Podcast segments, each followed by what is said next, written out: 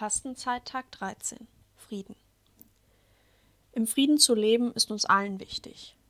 Wir wissen aber auch, dass in vielen Regionen der Welt Unfriede herrscht.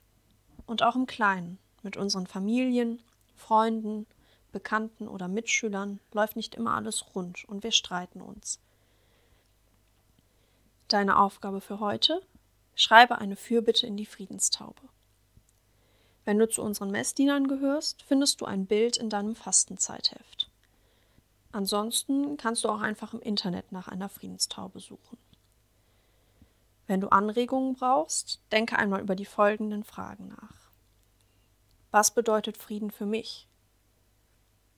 Wer oder was schafft Frieden? Was kann ich für den Frieden tun? Wo und bei wem fängt Frieden überhaupt an?